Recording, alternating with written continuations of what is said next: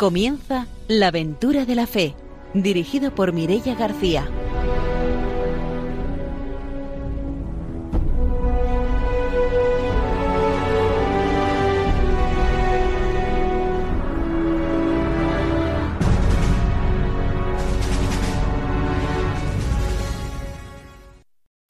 Buenas noches desde Radio María. Empezamos un nuevo programa de la aventura de la fe y estamos aquí para contarles una nueva aventura misionera. Empezamos, como siempre, saludando a nuestros colaboradores. Está con nosotros el padre don Arturo García. Buenas noches. Buenas noches a todos los radiantes en toda España que nos escuchan y que con nosotros pues nos unimos en la oración para animar a los misioneros, para conocer sus experiencias y así pues eh, responder a lo que nos pide Jesucristo en la Iglesia, ¿no? Y del mundo entero anunciar el Evangelio y especialmente el Papa, ¿no? Que cada día nos recuerda la necesidad de que la Iglesia sea evangelizadora, haz gentes, que todo el mundo conozca a Jesucristo para disfrutar de, de todo lo que Él nos regala y sobre todo de la salvación. Saludamos también a nuestros invitados de hoy, que son Ricardo Flores y Renan Carrillo. Buenas noches, bienvenidos. Buenas noches, eh, queridos hermanos de esta patria que nos evangelizó hace 500 años eh, aquí en España. Estamos aquí pues eh, compartiendo en Valencia eh, con los, el seminario Santo Tomás de, Villanueva y conociendo también la ciudad. es un hermoso, es hermoso compartir la fe. Ayer estuvimos, estos días hemos estado en la misa de acción de gracias de don Antonio Cañizares, el cardenal, que se despide, un hombre que no solo sirvió a España, a Valencia, sino que al mundo, con su, con su palabra, con su fe, con su acción. Pues qué alegría poder compartir esta noche nuestra fe.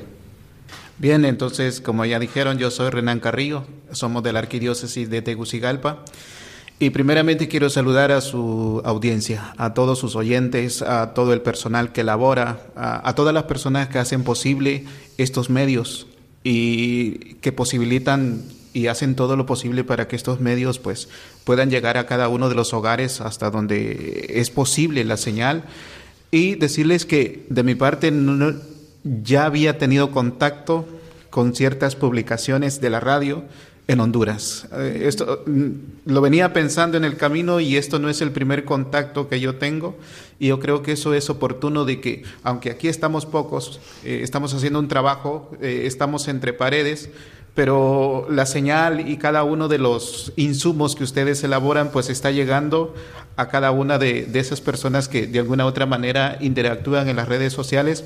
Entonces ya había tenido un contacto con esto y pues una gran experiencia y pues mm, enviar eh, nuestras sinceras eh, o, unas profundas bendiciones a esas personas que están al tanto y pendiente de esta empresa, de, esta, de estos medios eh, que de alguna otra manera también pues se interesan y están ahí buscando ver qué encuentran para saciar sus contenidos de fe.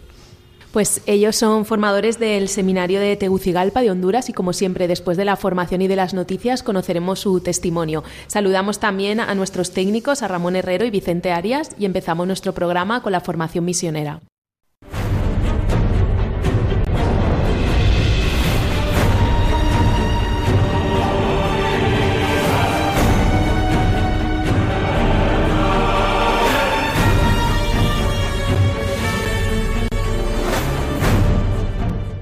El padre don Arturo García nos trae la formación misionera.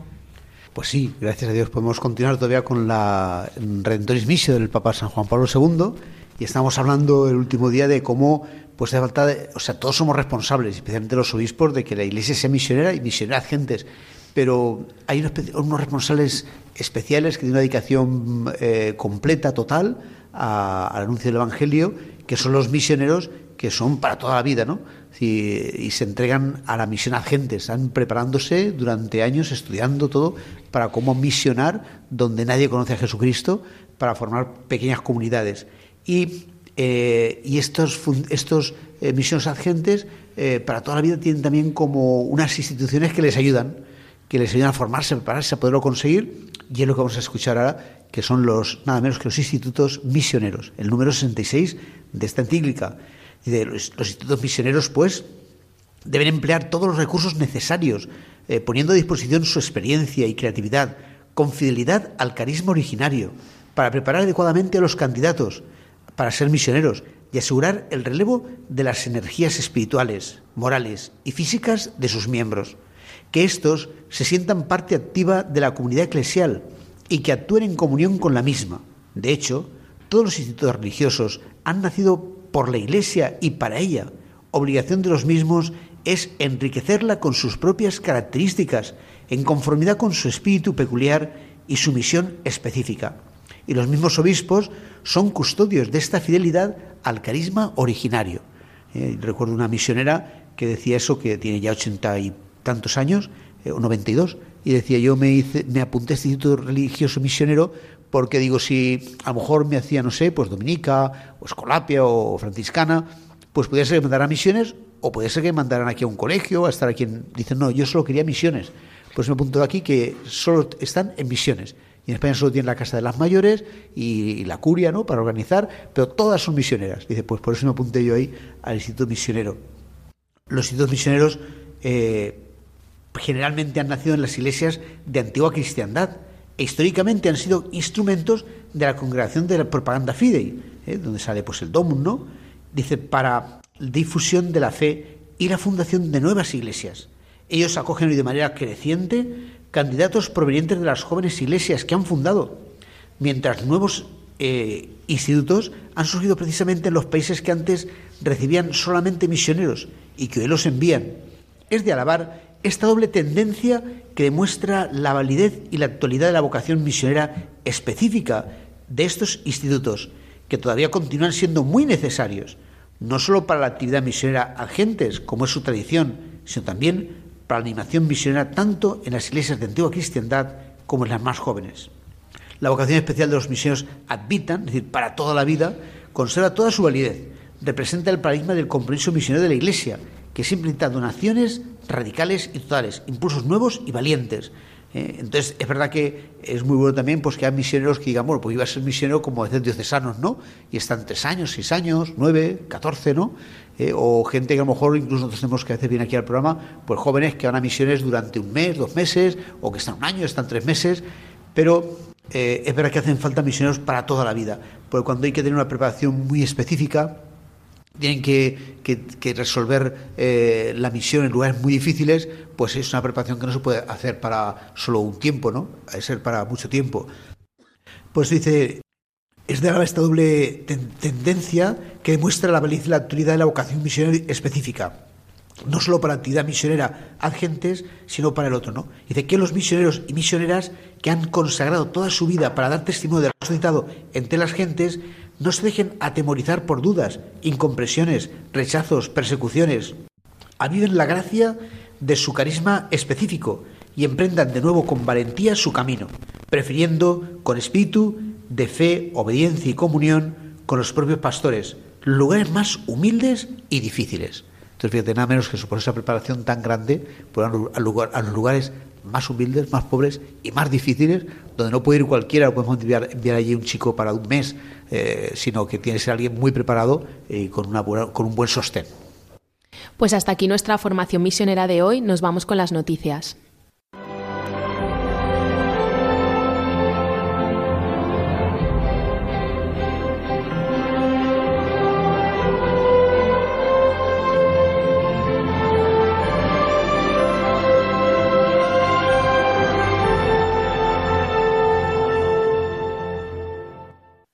Hoy tenemos dos noticias misioneras. La primera es de Etiopía. Crece la esperanza en los acuerdos de paz en Tigray, pero la población está agotada por otros conflictos y emergencias humanitarias. La Iglesia en Etiopía está comprometida con la resolución de los conflictos en Tigray en la región de Oromia, en el oeste del país, ha dicho el secretario general de la Conferencia Episcopal de Etiopía recordando las numerosas emergencias que caracterizan la dramática coyuntura histórica actual. A causa de la guerra, el número de desplazados ha aumentado. Tigray vive un momento de fuerte esperanza, entre otras cosas por la ayuda que está llegando. La Iglesia, añade el secretario de la Conferencia Episcopal de Etiopía, siempre ha estado al lado del pueblo. El obispo de la eparquía está ahí, los misioneros están ahí. Mantenemos el contacto según las posibilidades. Estamos en contacto con el personal de la diócesis y las congregaciones cuando hay posibilidad. Hemos intentado todos los canales posibles para que llegue la ayuda humanitaria. Todos los obispos etíopes y la conferencia episcopal, a través de Cáritas, hemos intentado hacer lo posible para echarles una mano y compartir su sufrimiento. Y la otra noticia misionera que tenemos hoy eh, dice miles de venezolanos, haitianos y ecuatorianos se enfrentan al infierno del Darién para escapar de la miseria y la violencia.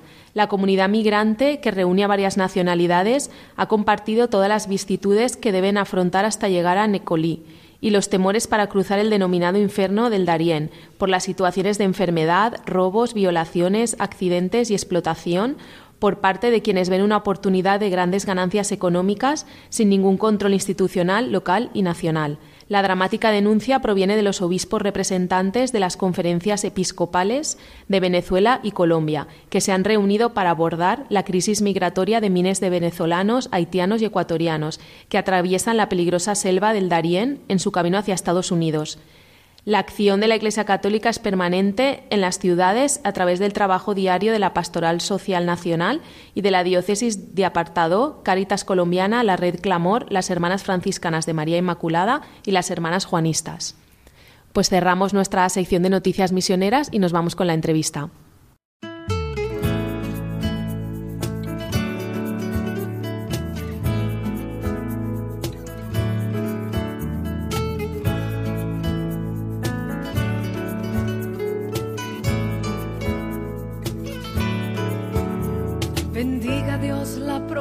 Tierra en que nací. No sé si en otro lugar la luna se ve así. De tu sabor yo me enamoré, de tu color a café. Tienes el encanto de una flor por descubrir, exótica belleza, un misterio por sentir. Estás marcada en mi corazón,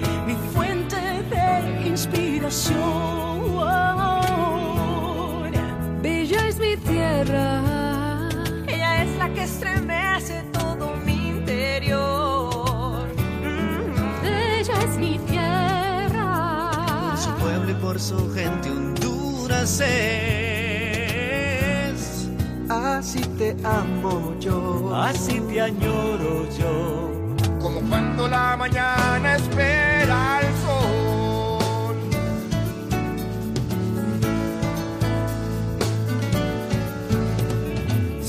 más hermosa y orgulloso estoy de ti. Pintas la nostalgia en una tarde de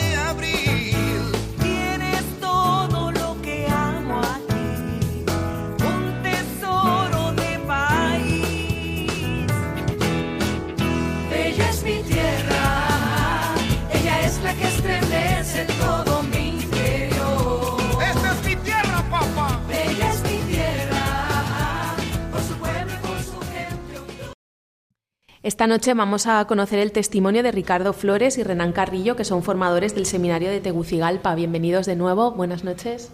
Buenas noches. Eh, como decía mi hermano Renan, eh, somos sacerdotes de la Arquidiócesis de Tegucigalpa.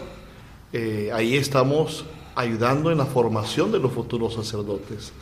Actualmente tenemos 153 jóvenes de todo las de nueve dioses de Honduras. Solo dos dioses están en otro seminario y estamos ayudando pues a una nueva generación de sacerdotes como nos está indicando el Papa Francisco, sacerdotes misioneros y solidarios de que tengan claro que la iglesia es en salida siempre, que no es acomodarse. Sacerdotes que tienen que también trabajar en comunión con los demás. Ya no solo es lo que yo haga, sino cómo lo, trabajar en conjunto, en comunidad. Y tenemos ahí en el seminario, eh, gracias a un rector que tuvimos, la idea, no estamos formando solo presbíteros, estamos formando presbiterios. Porque solo cuando se forma un sacerdote que quiera caminar junto con los demás, en colaboración con los demás, sintiéndose que no vamos buscando eh, puestos, sino que sencillamente somos servidores del reino. Entonces, nos toca trabajar eh, porque la mentalidad del mundo de hoy es individualista. eh, quién es el mejor, quién es el que sobresale, quién es el que tiene aplausos. Y el sacerdocio se va viendo como un prestigio, como una profesión. Entonces nos toca a nosotros como formadores decir, no, es un servicio al reino. Donde uno trabaja, como decía un, sacerdote de Honduras, a jornal de gloria como la viuda. Que no busca enriquecerse, que no busca un estatus, sino que quiere ser un servidor. Y la mentalidad del joven de hoy no es fácil. Eh, que le gusta, pues, eh, ante los medios de comunicación, ser el que incide, el que da noticias, el que canta más bonito, el que predica más bonito.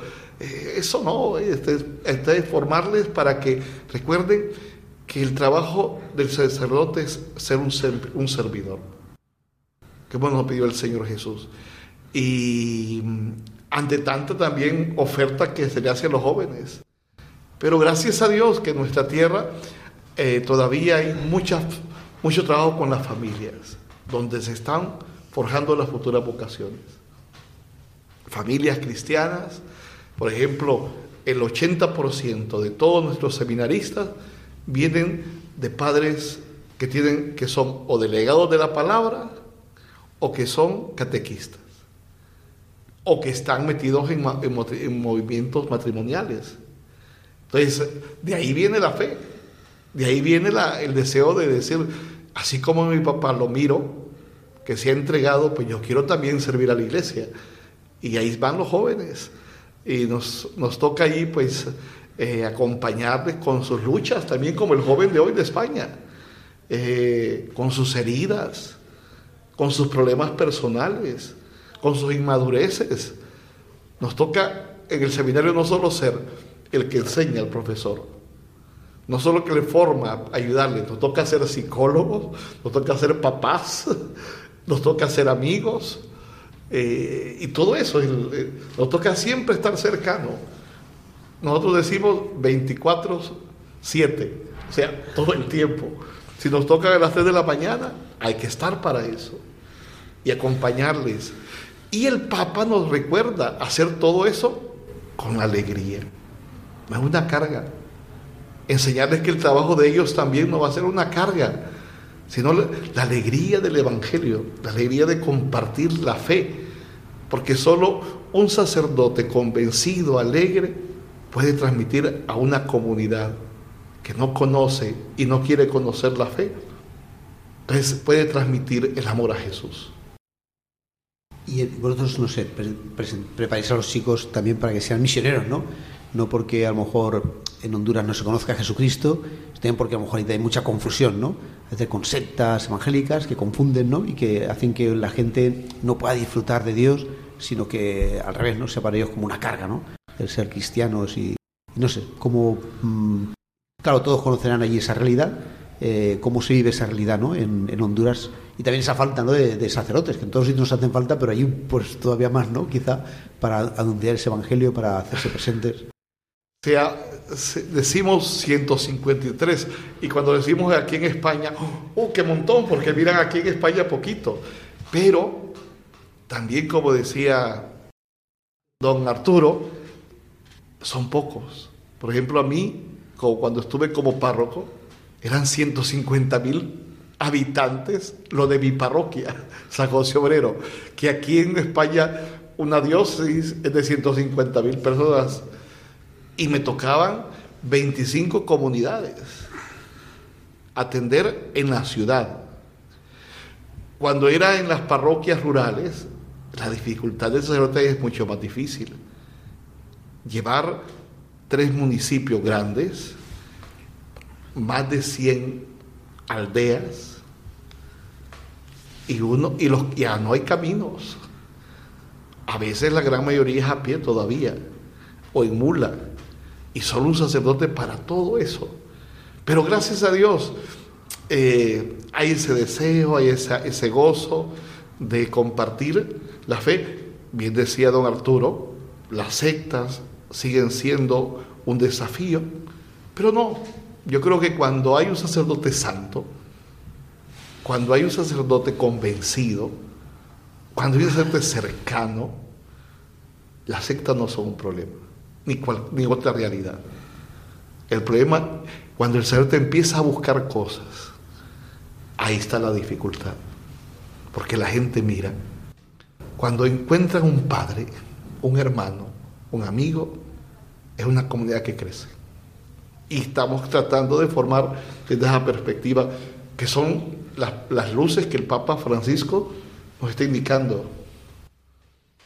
Bien, eh, saludo a la comunidad hondureña aquí en España que nos, eh, nos escucha y que a lo mejor conocen de la realidad. A lo largo y ancho del país se contabilizan unos 320 sacerdotes más o menos. En Honduras la iglesia evangélica se ha unido también todos ellos, o los protestantes, que han formado lo que se le llama una confraternidad evangélica. Eh, no recuerdo bien el dato, pero se nos decía que habían alrededor de 12.500 iglesias registradas. O sea, de ellos estamos hablando de 12.000 tantos pastores, pero registrados legítimamente con ellos, más los que no están identificados. Ajá, tenemos 300 sacerdotes. La diferencia es abismal, pareciera, ¿no?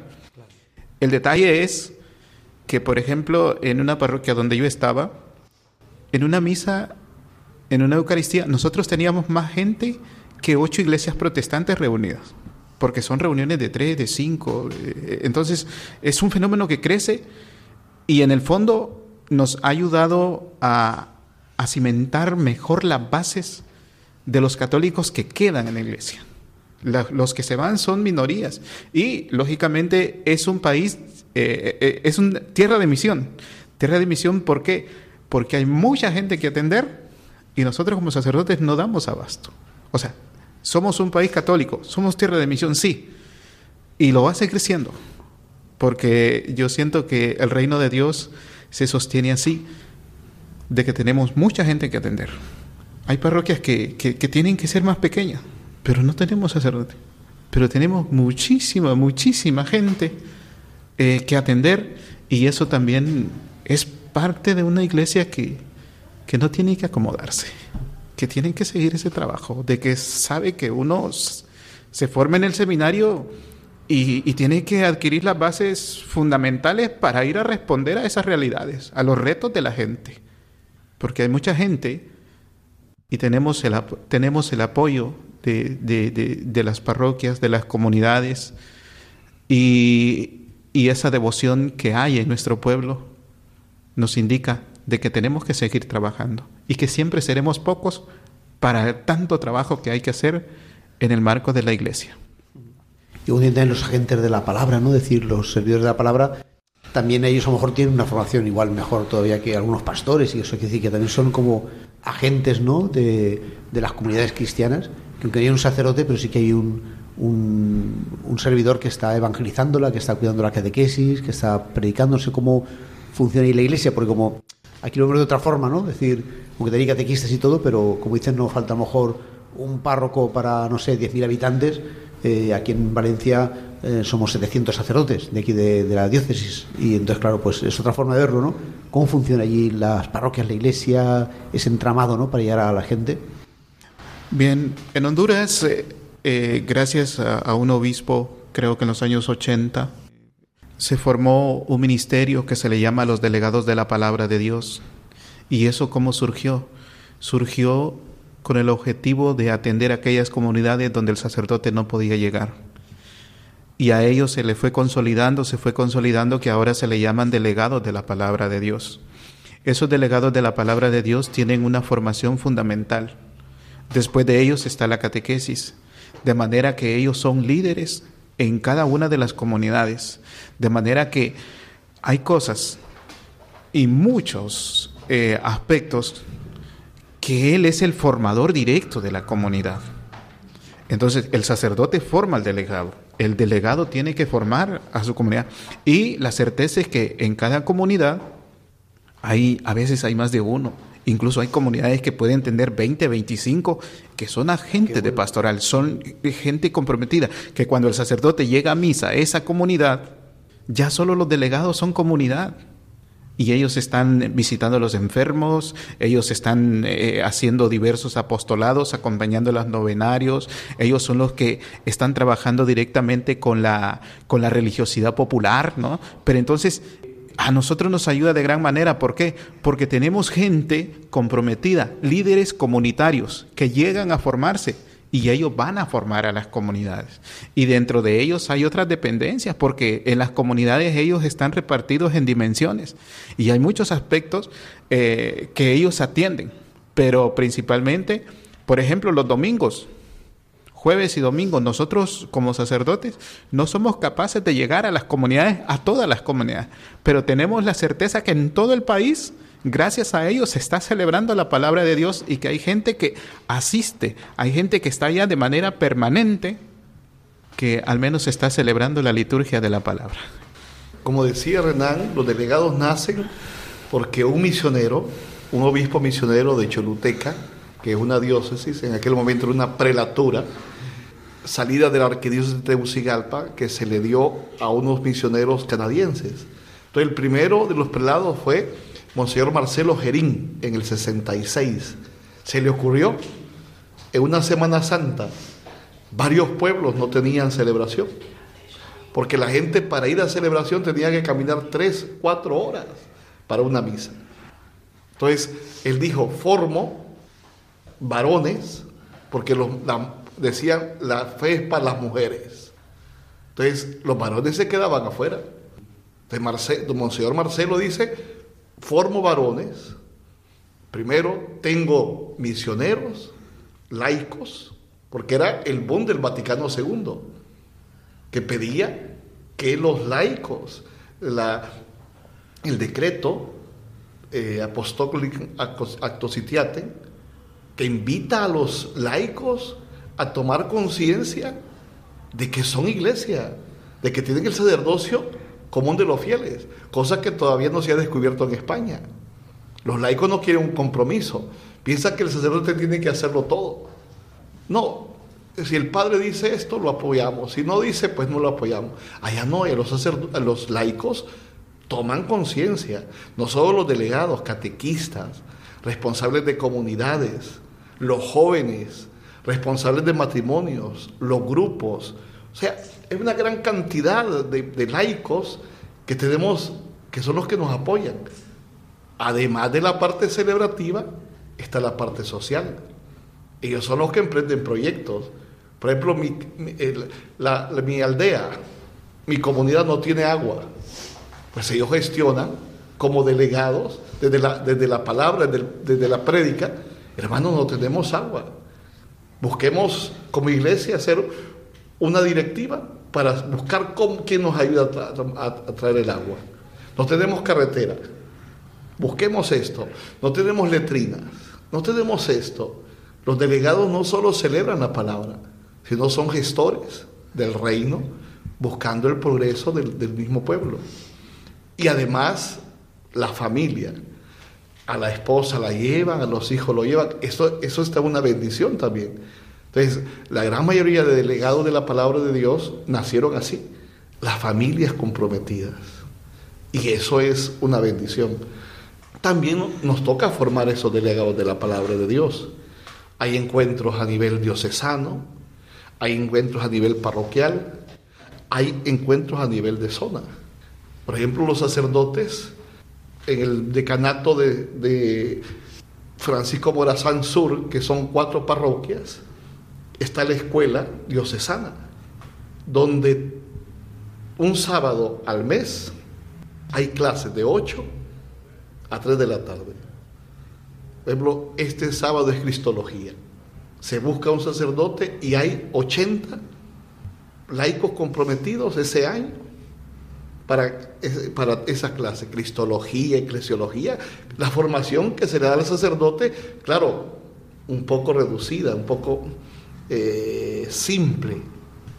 Algunos se siguen formando y la escuela dura dos años y después vienen otros y van siguiendo. Por ejemplo, hay, hay escuelas que tienen 30 años de formar laicos.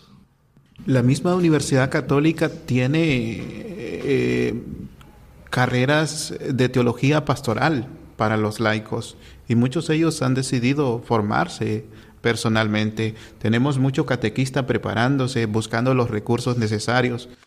Tenemos una, por ejemplo, incluso todavía podemos ver confirmas de 600 jóvenes, 500 jóvenes, 800 jóvenes incluso en algunas parroquias. Entonces tenemos ese dinamismo y un gran compromiso, pero una gran labor. Nos vamos a ir a hacer una pausa y volvemos enseguida para seguir escuchando el testimonio.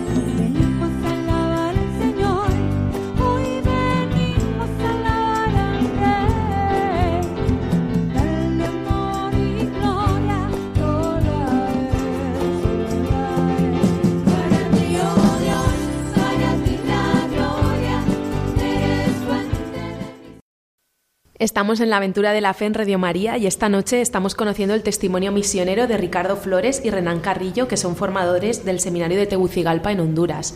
Y yo quería preguntaros ahora sobre cómo es la como estamos en Radio María, es una pregunta que siempre nos gusta hacer, cómo es la devoción a la Virgen María y en Honduras.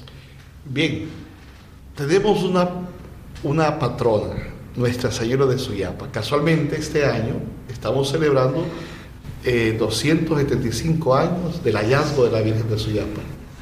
Y es una alde- en una aldea de Tegucigalpa, de la capital, eh, un campesino venía una noche, no pudo llegar a su comunidad. Entonces en el monte se quedó con su sobrino pernotando la noche y se acostaron, limpiaron, se acostaron y algo le estorbaba.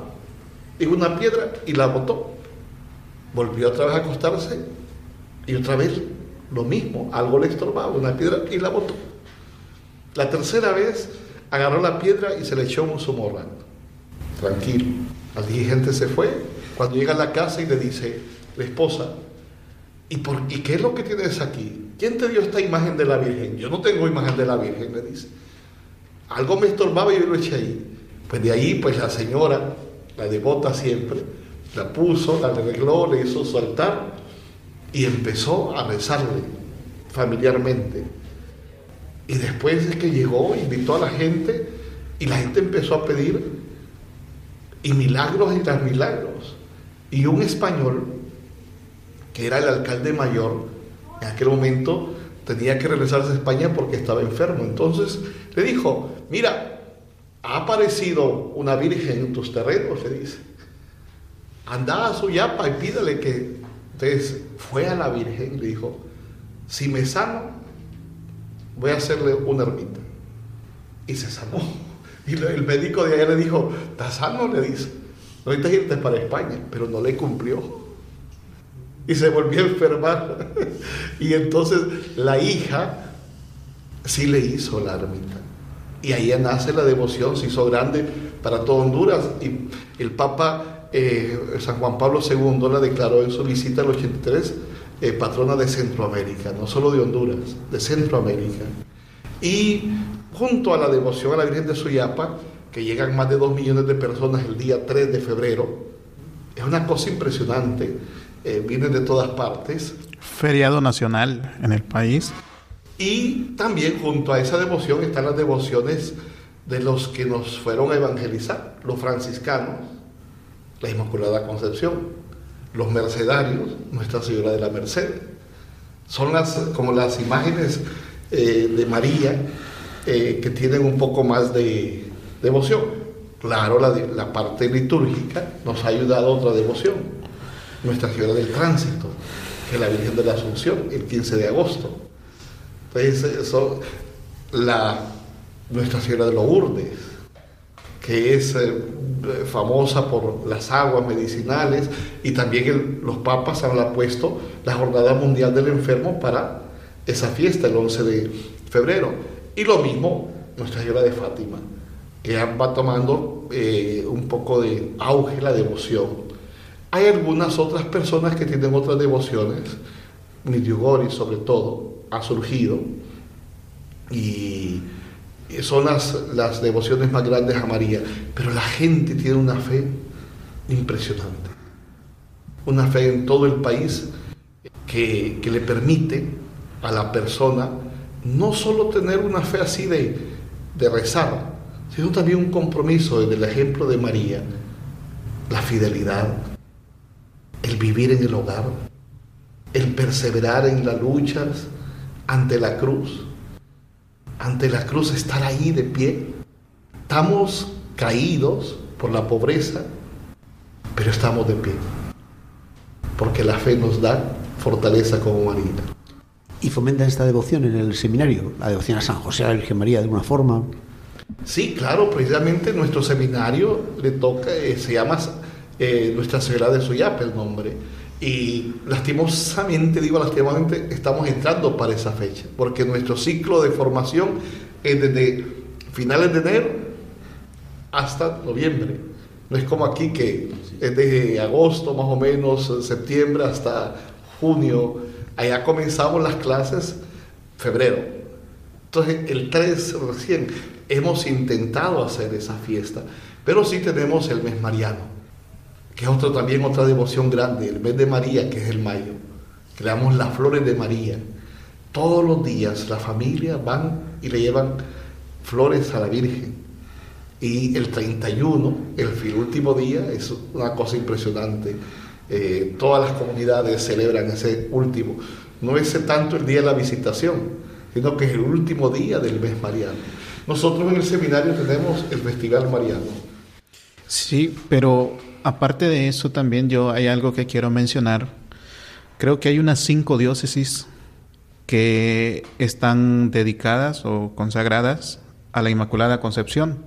O sea, de las 11 diócesis, casi el 50% de ellas eh, son a, a la Inmaculada Concepción.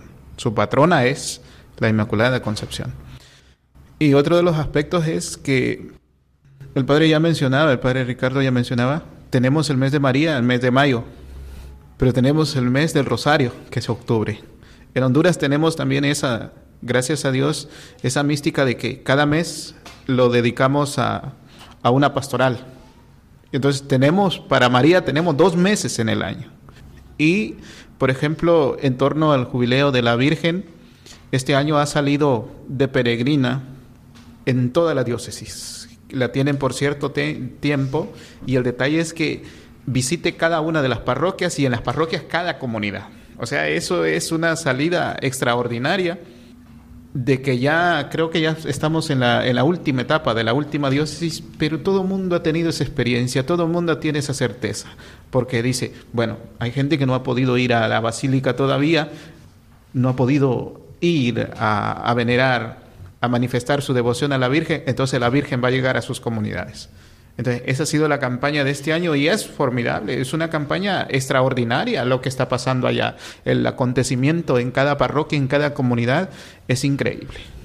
Otra situación todavía en muchas familias, el rezo del rosario al final del día como familia.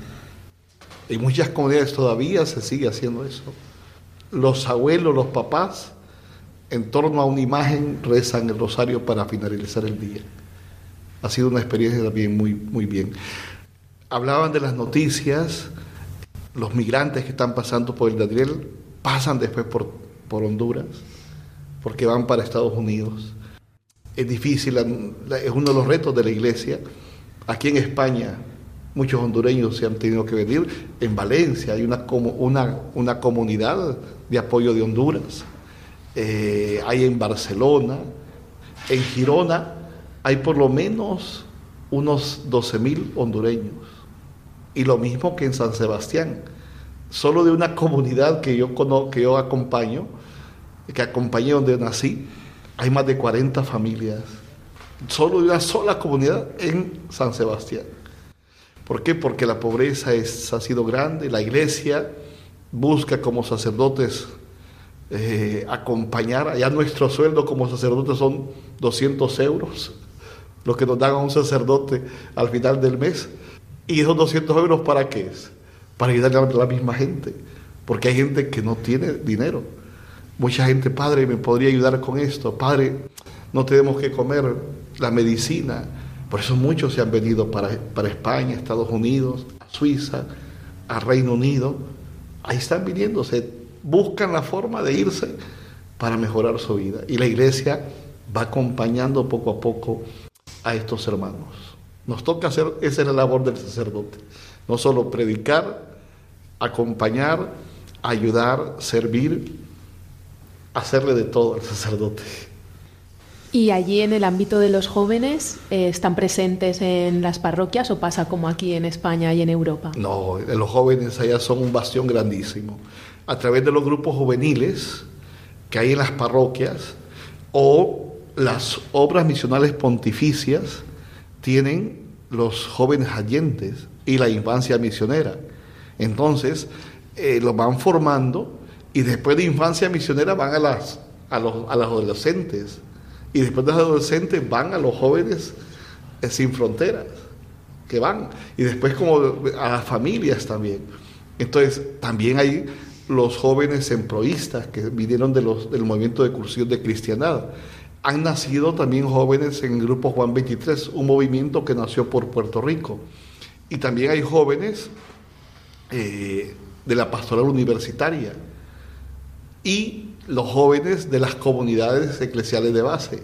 O sea, nuestra, nuestra gran fortaleza está en la juventud.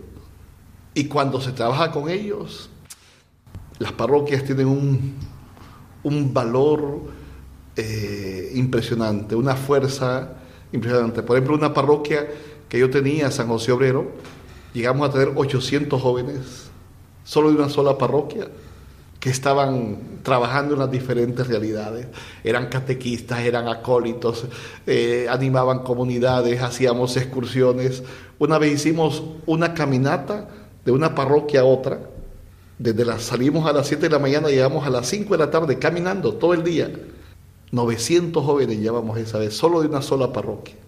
Y la arquidiócesis hacía eh, visitas de la arquidiócesis de esta comunidad a otra diócesis, tres días en diferentes caminatas, cuatro mil jóvenes, solo de la arquidiócesis. Entonces hay una, hay una esperanza en la juventud.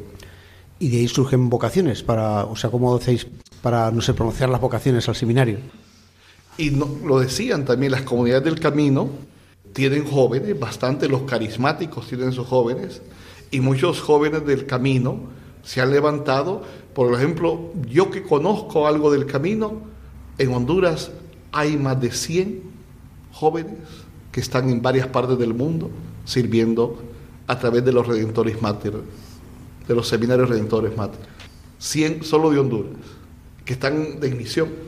Y los jóvenes también en las diferentes congregaciones religiosas, no solo los diocesanos, también las congregaciones religiosas, poco a poco, hace, hace unos, un año, una comunidad de jóvenes religiosas, mujeres, que fundaron en Fundación Hondureña vino a trabajar a España. No sé dónde realmente está, pero se vino, ya vino a misionar a España. O sea, estamos empezando a salir dientes, como el Papa nos invita. Donde haya el deseo de compartir la fe, hay que ir sin temor. Y es la invitación que hago finalmente para eh, a, ustedes, hermanos de la Iglesia Española. No teman, como el Papa decía, abrir el corazón al Señor Jesús. Laicos, es la hora del laicado. Descubran que ustedes son sacerdotes también, llamados a compartir la fe, a, a volver a esa iglesia doméstica en su familia. No solo es ir a misa, no solo es comulgar, es vivir una fe, una fe que tiene que irradiarse en la vida. Así se construye el reino. No solo es algo espiritual apartándose del mundo, sino insertándose en el mundo. Ustedes en la política, en la economía, en su trabajo profesional, en la familia, ahí debe estar la fe. Ese es el trabajo que hace falta y que es la invitación que hago a los hermanos de aquí de toda esta iglesia española. Y, y luego mmm, allí lo como se, no sé, la familia, eh, cómo está viviendo, ¿no? Pues la, la vida cristiana, si también eh, hay problemas allí en la familia, como en todo el mundo supongo, como aquí, pues con la ideología de género, con otras dificultades, ¿no? Que, que tienen, pues para con la, a lo mejor no sé si todavía hay un deseo de, de una familia numerosa o está en crisis, a lo mejor ese deseo que tradicional que hemos tenido los cristianos siempre. Hay muchos aspectos eh, para mí más positivos que negativos. Por ejemplo, eh, la cuestión de la ideología de género eh, para nosotros sí es un problema, pero gracias a Dios también eh, en el país eh, se dice es un Estado laico, sí, pero también se, re, se hace valer mucho la libertad de culto y eso a nosotros nos da una, bueno, una fortaleza extraordinaria. ¿Por qué? Porque la familia sí tiene embates, tiene problemas. De hecho, los matrimonios siempre ha sido algo difícil. Sin embargo, eso no quita de que algunas parroquias, eh, el, el, mes de agosto, que es el, el mes eh, dedicado al matrimonio y la familia, uh -huh. siempre tengan cantidades de matrimonios extraordinarios. Y otro, otro de los aspectos es que todavía se tiene ese ámbito de la familia. Nosotros somos muy, generamos mucho apego. Por ejemplo, para nuestros migrantes, para las personas que han tenido que venir a España, Estados Unidos, aparte de la pobreza, aparte de esas situaciones, lo que más cuesta es dejar la familia. Porque generamos esos vínculos, creamos esos vínculos de familia, la tierra, el patrimonio que se tiene. Y eso es lo que más eh, desligarse de ese vínculo familiar es lo que más hace doler a nuestra, a nuestra gente, a nuestras personas. Y, pero la, familia se sigue constituyendo, seguimos trabajando y eh, también es un factor de que hay familias numerosas. Eh, familias, bueno, ahora está reduciendo esa situación, pero, pero la familia se sabe sostener. A pesar de la pobreza, a pesar de las dificultades, prevalece el vínculo familiar. Y eso es para nosotros una experiencia extraordinaria de encontrar familias constituidas, sufriendo, luchando, sacrificándose, pero unidos, esforzándose por mantenerse como familia. Claro, es una maravilla porque lo que más desean los hijos es eso, ¿no? Pues tener hermanos, que sus padres se quieran, que se respeten, que, que sigan unidos, ¿no? Entonces es una alegría muy grande para, para la gente, para los jóvenes. Sí, sí. La globalización está llegando a Honduras. Uh -huh. Lastimosamente, y lo que decía la ideología de género, eh, nos toca enfrentar esta realidad como la está enfrentando aquí España y el mundo, como iglesia. El Papa es muy claro. Hay que aprender a, respetar. Hay que aprender a ser tolerantes, pero también hay que recordar, desde nuestra fe también tenemos el derecho de presentar nuestra fe. No nos pueden conculcar ese derecho, destruir ese derecho de presentar nuestra fe. Y desde quiera, quiera o no, en nuestra fe está muy claro, Dios nos creó hombre y mujer. Es la palabra. Ahora, pero también, ante todas estas realidades que hay, nos toca respetar. No estamos criticando. Y ahí nos toca en Honduras también ir trabajando ya esos aspectos porque se van metiendo. Nos quieren obligar a una sola agenda desde la ONU, lastimosamente. Pero como iglesia estamos caminando, estamos formando, eh, tenemos una pastoral familiar, una pastoral eh, que lucha por, por, vivir nuestra fe. O sea, déjenos, déjenos vivir esa fe, ese es el sentido. Déjenos vivir esa fe. Así como nosotros dejamos vivir lo que el otro hace. Bueno, si lo hace, allá ellos. Pero nosotros vivimos una fe donde la familia es un punto fundamental porque Dios es Padre, Hijo y Espíritu Santo. Es familia. Nuestro Dios es familia. Es la gran revelación de Jesucristo. Nuestro Dios es familia, una en la diferencia. Y ahí vamos caminando en el respeto, pero también acogiendo, ayudando. Allá no despreciamos a una persona que tiene esta tendencia o la otra. Acogemos también, que eso es lo bonito. Pues Ir caminando en la diferencia, pero también en el respeto. Dios tiene un proyecto. Fue cuando le preguntaron a Jesús, ¿pero por qué Moisés Sí, sí. permitió el divorcio? Por la dureza de corazón, pero en el principio Dios creó hombre y mujer. Y entonces la iglesia, desde su fe, la va presentando con humildad, pero también va presentando su mano misericordiosa, su mano que está siempre abierta para acoger a todos, pero para enseñar un camino, el camino de la vida, el camino de la salvación, acompañándonos en las diferentes dificultades. Y ahí nos toca ir trabajando.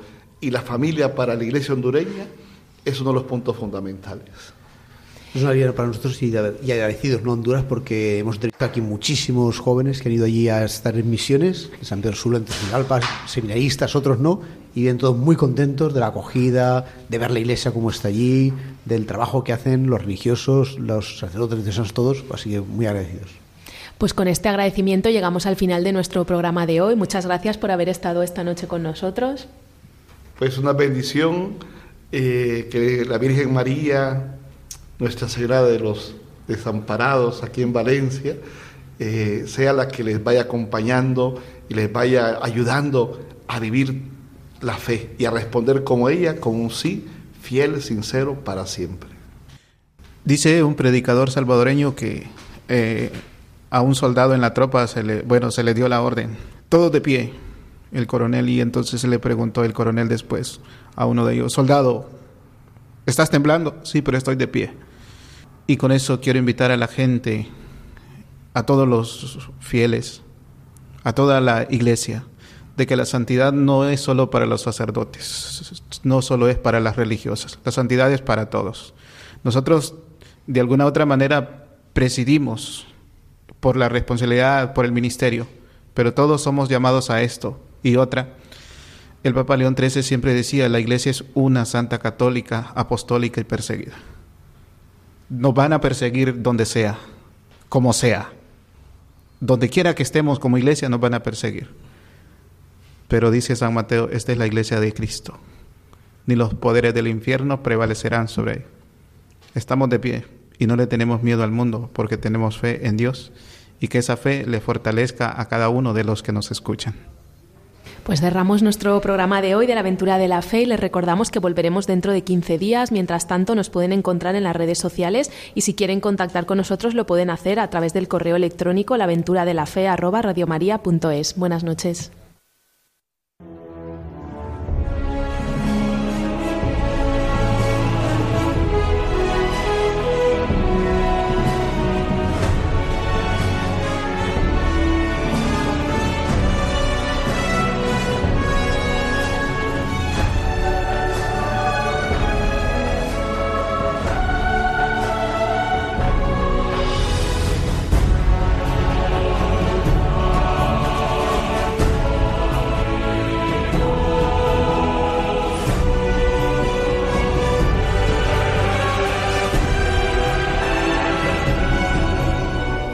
Han escuchado en Radio María La aventura de la fe, dirigido por Mirella García.